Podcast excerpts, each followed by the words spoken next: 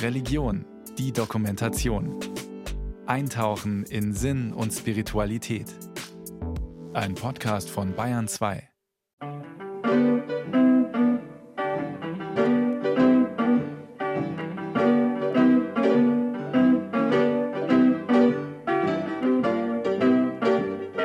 Ja, ich bin ein glücklicher Mensch. Ich habe wieder zu meiner Gelassenheit, zu meiner Zufriedenheit, zu meinem Glauben an mich und zu meinem Glauben an Gott gefunden. Dazu gehört, dass man einmal so richtig oder auch mehrmals neu anfangen muss, das Glück suchen muss, auf das Glück vertrauen muss. Diese Frau ging mir nicht aus dem Sinn.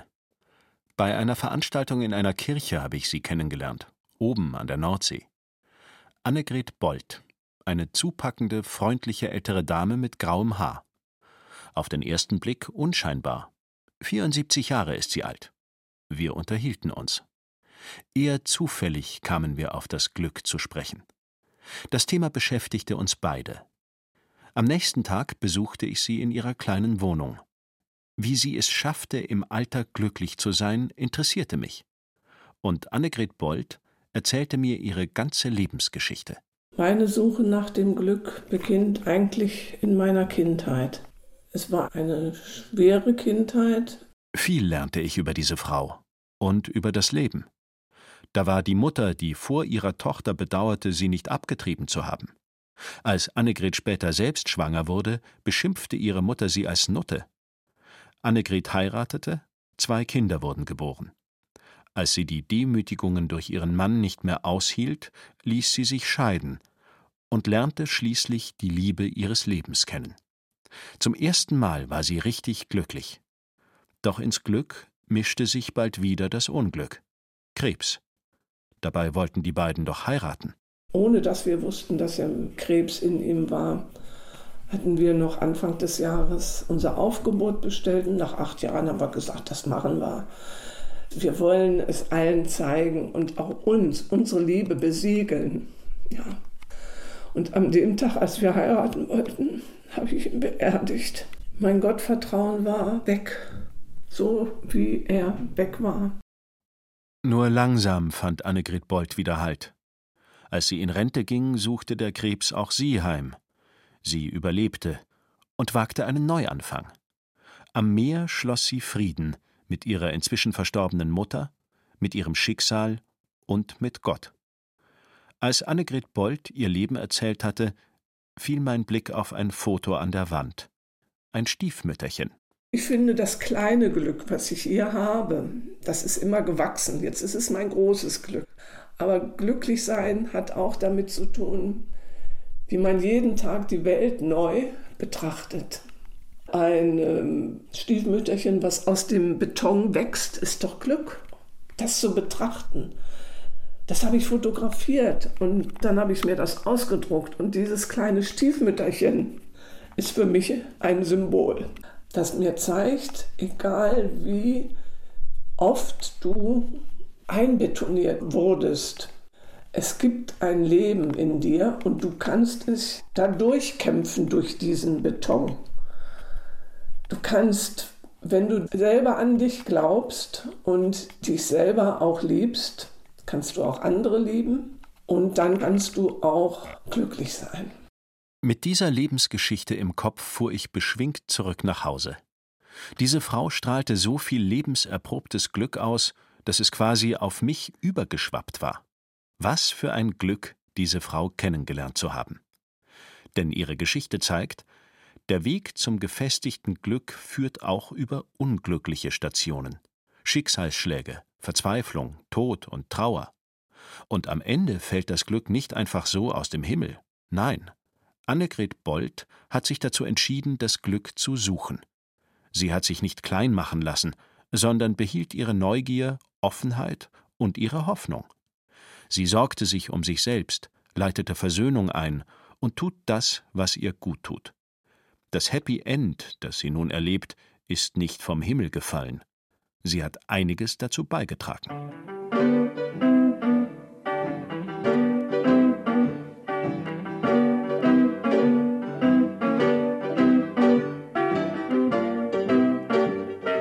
In den folgenden Wochen wollte ich dem Glück auf der Spur bleiben.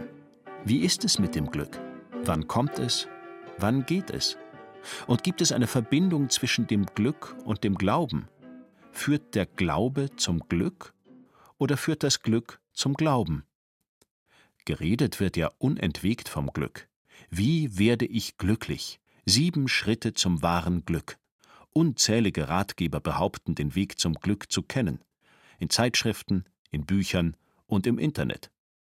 Dahin treibt mich meine Erkundungsreise zum Glück zuerst. Ja, hi, Michael, Michael Mann hier. In der Schule sagte mal ein Mitschüler zu mir, hey Michael, du bist ein Glückspilz. Ich habe das damals einfach so abgetan, aber habe mich dann auf die Suche gemacht nach einer logischen Erklärung. Das Glück logisch erklären und es bewusst herbeiführen? Buchautor Michael Mann wirkt in seinem Werbevideo geradezu bilderbuchmäßig glücklich. Er stellt sich als Mentaltrainer, Yogalehrer, Coach, Sinnstifter und Seelsorger vor. Und als einer, der mit seiner Methode schon viele Menschen zum Glück geführt hat. Letztendlich gibt es nur ein einziges Ziel, was alle Menschen haben. Alle Menschen wollen glücklich sein. Und deswegen habe ich das Glückseligkeitsprinzip geschrieben. Und das Glückseligkeitsprinzip soll dir helfen, auf allen Ebenen, auf der seelischen Ebene, auf der mentalen Ebene, auf der emotionalen, auf der energetischen, also wo Gesundheit ist, und auf der körperlichen Ebene, ja, ein Leben zu führen, was sich lohnt und was dich erfüllt. Michael Mann nennt sich auch Seelsorger. In Basel arbeitete er in Teilzeit als Business-Seelsorger am katholischen Pfarramt für Industrie und Wirtschaft. Er hat Theologie studiert. Seiner Meinung nach hat auch Gott etwas mit dem Glück zu tun, erzählt er in seinem Promo-Video. Die letzte Ebene ist die, die sinnstiftende Ebene, die Sinnebene, da wo Gott und meine Seele sich berühren. Als Seelsorger mag ich diese Ebene natürlich besonders gerne weil die noch stärker ist als die mentale Ebene. Ich hole wie eine noch größere Kraft dazu, die mir wie so Rückenwind gibt, wie, wie so ein Segelboot, das von hinten, was nicht mehr mit den Rudern funktioniert, sondern was mit der Kraft von hinten funktioniert. Diese Quelle kann man die göttliche Matrix nennen, alles was ist nennen. Ich nenne sie gerne Gott, da bin ich sehr traditionell, aber das musst du nicht machen. Und das ist so den Ansatz, den ich fahre.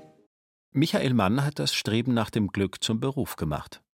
Er verwendet einen etwas altmodisch klingenden Begriff dafür Glückseligkeit. So lautet die deutsche Übersetzung des antiken griechischen Begriffes Eudaimonia. Schon vor 2500 Jahren haben sich die alten Philosophen Gedanken übers Glück gemacht. Sokrates, Platon, Aristoteles. Bei allen Unterschieden waren sie sich einig, Lebensglück lässt sich durch tugendhaftes Verhalten herbeiführen.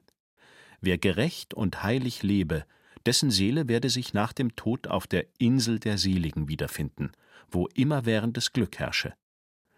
Die Methode des Mentaltrainers Michael Mann ist nach seinen eigenen Worten erfolgreich. Ich habe die Erfahrung gemacht, dass wenn ich mir ein Ziel setze und es wirklich ein Herzenswunsch ist, ich erreiche den. Ich habe wirklich jedes Ziel selber erreicht. Also was ich dir erkläre, was ich in meinen Seminaren vermittle, das habe ich alles selber gemacht. Also das Traumhaus, das Traumauto, die Traumfrau mit den Kindern, diese Wünsche einfach in mein Leben gezogen wie so ein Magnet. Und vielleicht ist das auch der Grund, warum ich das relativ gut vermitteln kann. Michael Mann scheint die Glückseligkeit gefunden zu haben. Aber ist das so? Bringt die Erfüllung von Träumen zwangsläufig Glück ins Leben?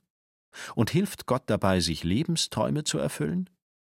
Es könnte letztlich beglückender sein, nicht das Ziel der Träume zu erreichen, sondern seinen eigenen Glücksweg durch die Wirklichkeit zu finden.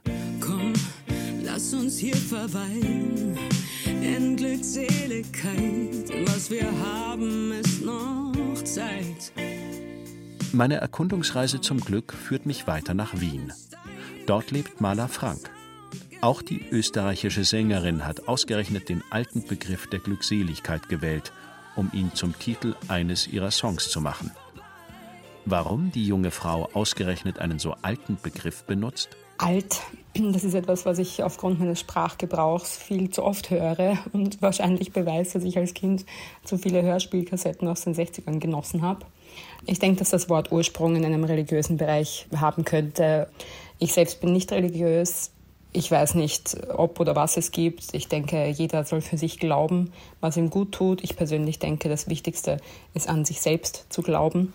Und in dem Begriff, ja, der steht für mich für Zufriedenheit im wahrsten Sinne des Wortes, Frieden, Ruhe, innerer Frieden, Wonne, wenn man so will, Entspanntheit, frei von unnötiger, selbstproduzierter Last. Sie habe eine schmerzvolle Kindheit erleben müssen, erzählt auch Maler Frank. Ihr Song über die Glückseligkeit lässt erahnen, dass sie einige Täler der Einsamkeit und des Unglücks durchschritten hat. Religiös sei sie nicht, erklärt sie, aber sie habe einen Weg gefunden, der sie zur Glückseligkeit führe. Auch wenn es unfassbar kitschig klingt, es fällt mir schwer, eigentlich so etwas zu sagen. Ich kann besser mit emotionalem Zeug umgehen, wenn ich es singe. aber im Grunde ist es wirklich so, dass ich mir jeden Tag, teilweise wohl mehrmals am Tag sage, wofür ich alles dankbar sein kann. Wenn ich daran denke, dass andere im Krieg sind, todkrank sind, verschüttet sind, kein schönes warmes Zuhause haben, kein Essen haben, whatsoever. Und dann ist es fast, als würde ich mich vor mir selbst schämen, wenn ich dann noch irgendwie traurig wäre. Und dann komme ich in so einen Zustand von absoluter Dankbarkeit und Glückseligkeit, weil weil ich einfach sehe, wie gut es mir geht und wie vieles ich habe, für das ich dankbar sein kann. Nicht zuletzt schlichtweg die Tatsache, dass ich einfach am Leben bin, weil auch das ist absolut unberechenbar und kann jede Sekunde vorbei sein.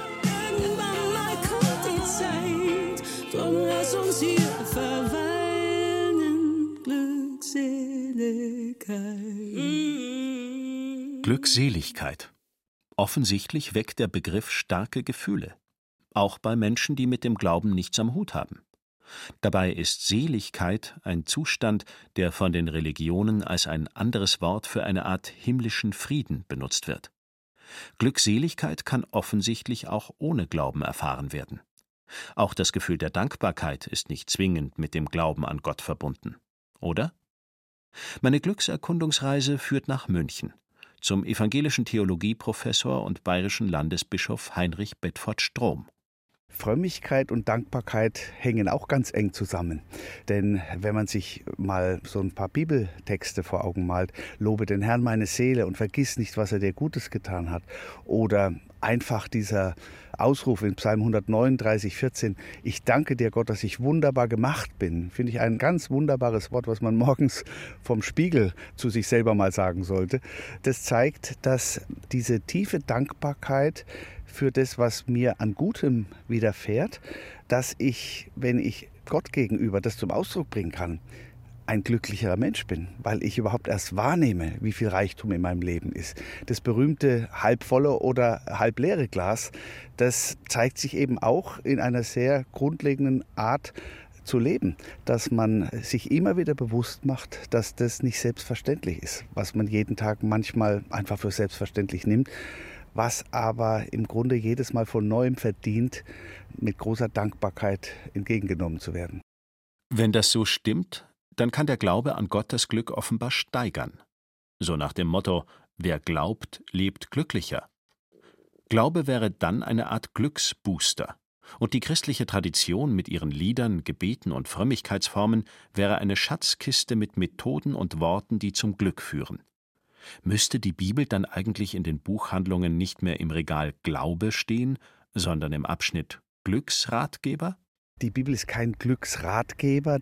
Die Glücksratgeber, die in den Buchhandlungen da jetzt in den Regalen überall stehen, die haben auch was Gutes. Da kriegst du Tipps, Glückstagebuch schreiben oder ähnliches, wo du praktisch aufmerksam gemacht wirst auf das, was du für selbstverständlich nimmst. Viel tiefer geht aber das, worüber die biblischen Texte reden da erreicht dich das alles in der Seele. Nicht nur, wie werde ich jetzt ein glücklicher Mensch und da gibt es dann zehn Tipps, sondern das ist eine Praxis, das ist eine Art zu leben. Wenn ich mit biblischen Texten lebe, die dieses Glück in meine Seele hineinpflanzen sozusagen, dann ist es etwas viel tiefgehenderes.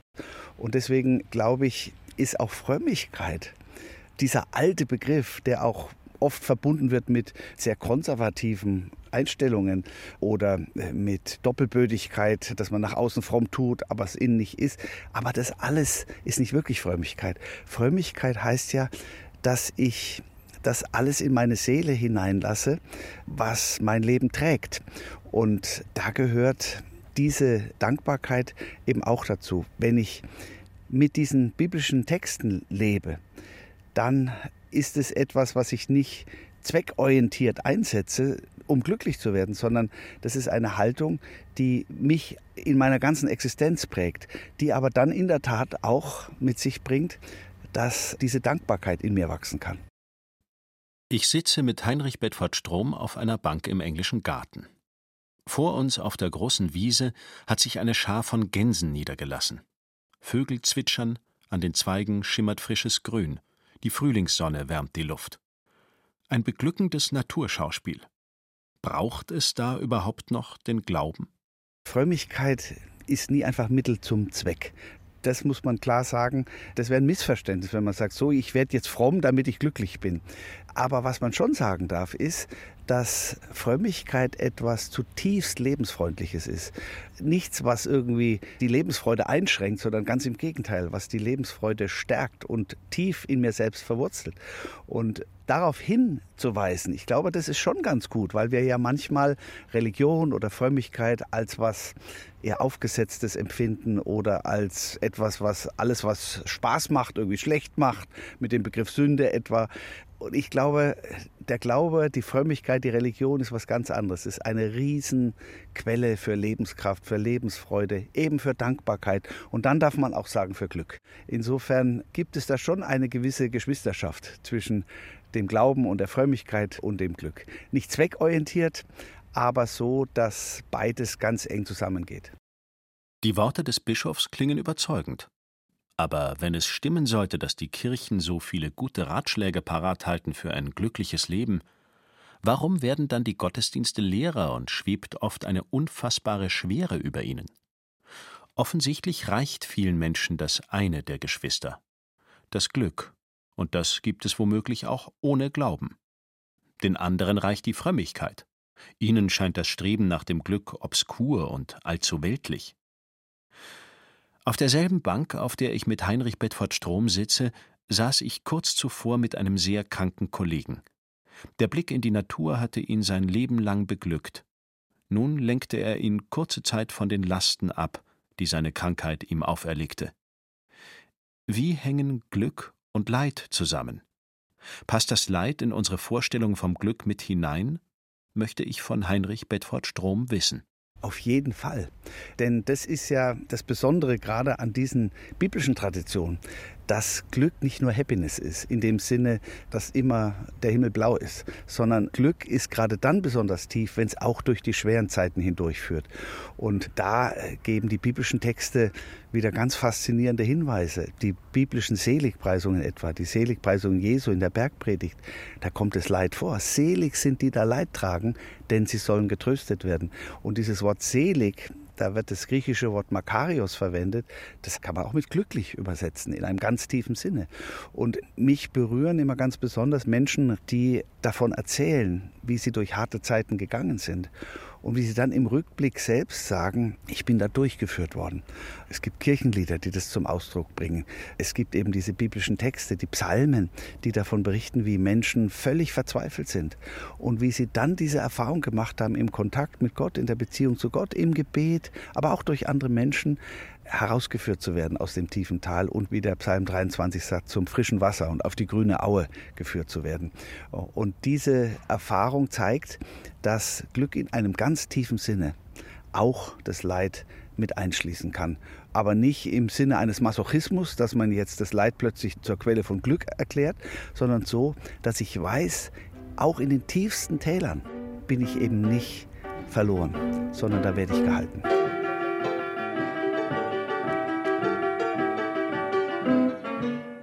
Glück im Unglück? Kämen diese Gedanken nicht aus der Bibel, die jahrhundertealte Lebenserfahrungen vieler Generationen enthält, könnte man solche Sätze als leichtfertig abtun. Jesus von Nazareth knüpfte bereits eine Verbindung zwischen Glück und Leid. Er pries die als selig, als glücklich, die Leid tragen. Was würden Menschen dazu sagen, die tatsächlich in Nöten leben müssen? Die nächste Station meiner Glückserkundungstour führt mich in die Vergangenheit, zu Dietrich Bonhoeffer. Der evangelische Theologe hatte sich im Widerstand gegen Hitler engagiert. Als Staatsfeind saß er 1944 im Gefängnis und musste damit rechnen, hingerichtet zu werden. Den Tod vor Augen schrieb er seine Gedanken auf, auch die über Glück und Unglück.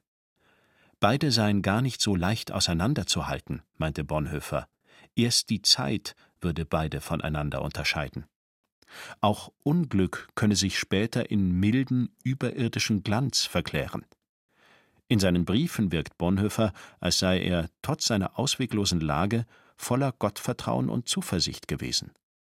Erstaunlich. Das ist ja immer wieder das Unverständliche für uns draußen Lebenden, dass Menschen innerhalb von Höllenqualen Empfindungen von Glück erleben. Das ist für mich ganz schwierig gewesen, jetzt bei der Aufarbeitung der Briefe Bonhoeffers im Gefängnis, dass er auch dieses Gedicht ja so geschrieben hat. Das heißt, wir haben schon mal ein erstes Indiz, ja, es ist möglich, sonst hätte er dieses Gedicht ja nicht dem Eberhard Bethke hinschmuggeln können aus dem Gefängnis. Auf der anderen Seite habe ich selber persönlich solche Erfahrungen gehabt, wo ich im völligen Unglück Glücksmomente erlebt habe und im Nachhinein sagen muss, diese Unglücksaugenblicke waren für mich mehr als Gold und mehr als Glück, sondern das war fast wie Glückseligkeit. Christoph Siegrist ist Pfarrer am Zürcher Großmünster. Der reformierte Theologe hat sich ausgiebig mit dem hingerichteten Pfarrer Dietrich Bonhoeffer beschäftigt. Dessen Gedanken über christliches Leben sind für ihn ein wichtiger Orientierungsrahmen. Ja, was einen glückt, sagt der Glaube, macht glückselig, weil das, was einem glückt, nicht machbar ist, sondern als geschenkt erfahren wird und alles, was als geschenkt erfahren wird, hat dieselbe DNA wie dein Leben sowieso und dein Leben ist geschenkt, weil du es nicht gemacht hast.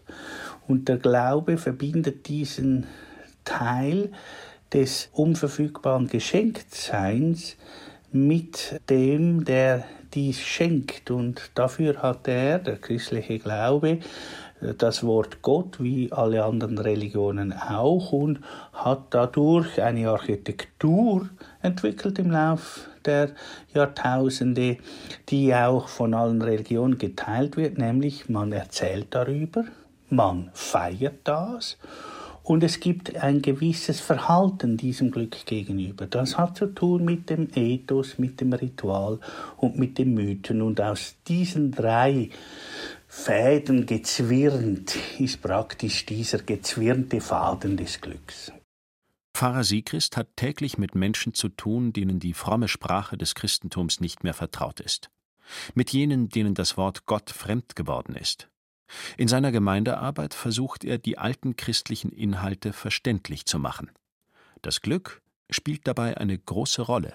Ich meine, Gnade ist bei meinen Großeltern im Sprachgebrauch das Wort, das vielleicht meine Konfirmanden heute mit Glück bezeichnen. Und wir Theologen, wir haben immer einen Verdacht, dass dieses Wortfeld Glück auf der Oberfläche so, ich sage mal, dem McDonalds-Effekt unterliegt. Ich lerne aber von meinen 15-jährigen Konfirmanden, dass sie Glück im Sprachgebrauch genau so brauchen, wie ich früher gelernt habe in meinem Konfirmandenunterricht vor 40 Jahren, was ich mit Gnade gelernt habe. Das heißt, das Wortfeld Gnade ist abgelöst worden vom Wortfeld Glück in der heutigen pluralen Gesellschaft. Glück meint das, was früher Gnade genannt wurde? Eine interessante Wendung. Wer glücklich ist, kann Gottes Liebe und übergroße Zuwendung spüren, auch wenn er oder sie es nicht so fromm ausdrückt. Glücklich, wer glaubt. Ja, das können alle sagen, denen der Glaube Glückseligkeit beschert. Aber es scheint auch andersherum zu funktionieren. Wer glücklich ist, betritt unwillkürlich den Raum des Glaubens. Glück könnte ein Weg sein, auf dem Menschen erkennen, es gibt mehr auf dieser Welt als das Berechenbare oder Herstellbare.